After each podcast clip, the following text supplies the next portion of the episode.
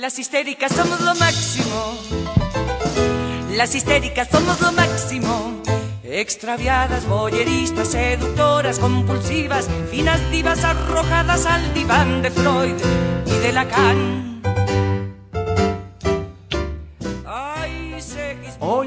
Hola, hola, hola, ¿qué tal? ¿Cómo les va? Muy buenas tardes, muy buenas noches, muy buenos días, según el horario que ustedes elijan para escuchar La Data, este proyecto periodístico en formato podcast. Pasaron muchas cosas estos días que, bueno, estuvimos tratando de comunicarnos con lenguaje visual con ustedes. Bueno, como para no nombrar el tema central y que sigue siendo primera plana en medios periodísticos mundiales, nacionales, provinciales y locales también. La realidad del COVID en Tierra del Fuego. Hemos superado los mil casos y tenemos ya siete personas fallecidas. Tema que sigue dando que hablar mucho, muchísimo. Los vuelos humanitarios, los vuelos de repatriación. Ya saben quienes llegan en el vuelo que tienen que pagar con su propio dinero los 14 días en que tienen que hacer la cuarentena en el hotel. Esto ha sido una polémica que ha generado discusiones por demás controvertidas. La situación real es que tenemos que cuidarnos y muchísimo esto no termina acá, se los venimos repitiendo hace rato, y olvidémonos de que no nos vamos a contagiar, de que esto eh, a mí no me va a tocar.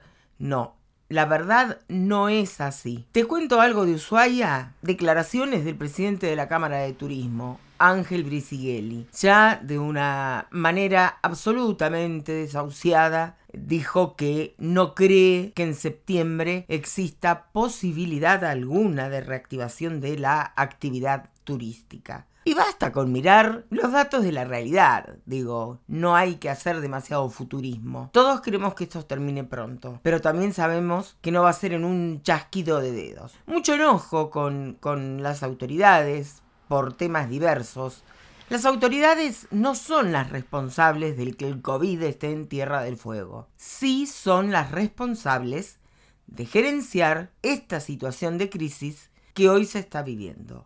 Ushuaia ya la vivió, tuvo apenas unos poquititos casos. Tolwyn se mantiene en caso cero. El caso que se detectó en Tolwyn era de Río Grande. Volvió esta persona a Río Grande y Río Grande es donde está hoy el centro de mayor tensión. Este es el panorama del COVID en Tierra del Fuego. En Tolwyn hubo una reunión hoy entre el intendente, los actores de la vida comercial y turística y todo indicaría que tiene el acompañamiento y el apoyo para plantear al COE provincial las medidas que consideran necesarias para mantener el caso cero en Tolwyn. Así se ha dado en llamar. Tema serio, este, la verdad ya no, no da para este, ningún tipo de ironía ni de broma. Lo que sí te voy a contar irónicamente, y como lo quieras tomar, lo que ha dicho el gobernador Mordaza, nuestro queridísimo gobernador Gustavo Melella, que ante la denuncia de una casa que el IPB le dio en comodato a la ministra Pestaña Castillo, llave en mano, eh, sin tener que pagar ningún canon de uso, disparó Melella la amenaza de denunciar a todos los medios que hubieran publicado esa información, que por otra parte te cuento, el decreto circuló por todos lados. El decreto de una autoridad del IPB en la que se le adjudica la casa a Pestaña Castillo y se le hace entrega de las llaves inclusive. Casa de servicio. Ahora, yo me pregunto, ¿para qué carajo cobra desarraigo? ¿Para qué diablos le dieron a tantos funcionarios el ítem desarraigo para que puedan alquilar acá viviendas. Yo te voy a tuitear y te voy a mostrar fotos, porque ella las ha subido a las redes. No es una casa del IPB la que alquiló.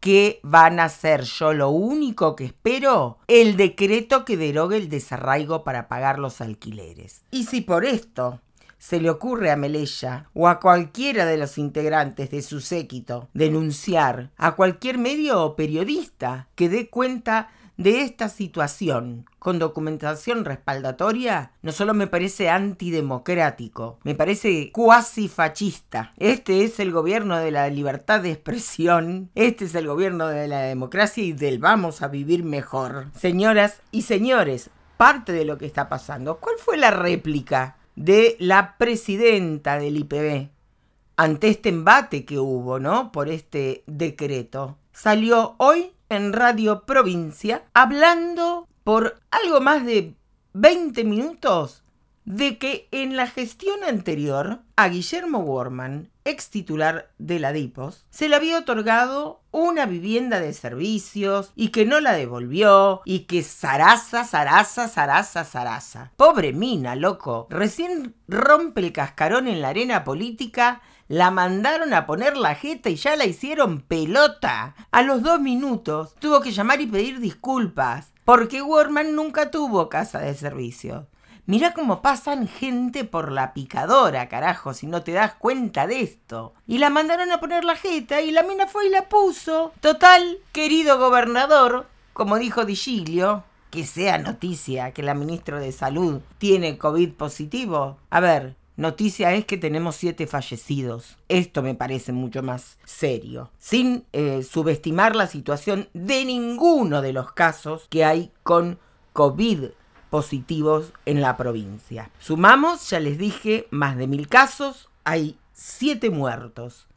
Esta es parte de la realidad que se está viviendo aquí en Tierra del Fuego por estos días. El gran quilombo desatado insisto, a partir de la casita de servicio para la ministra Pestaña Castillo.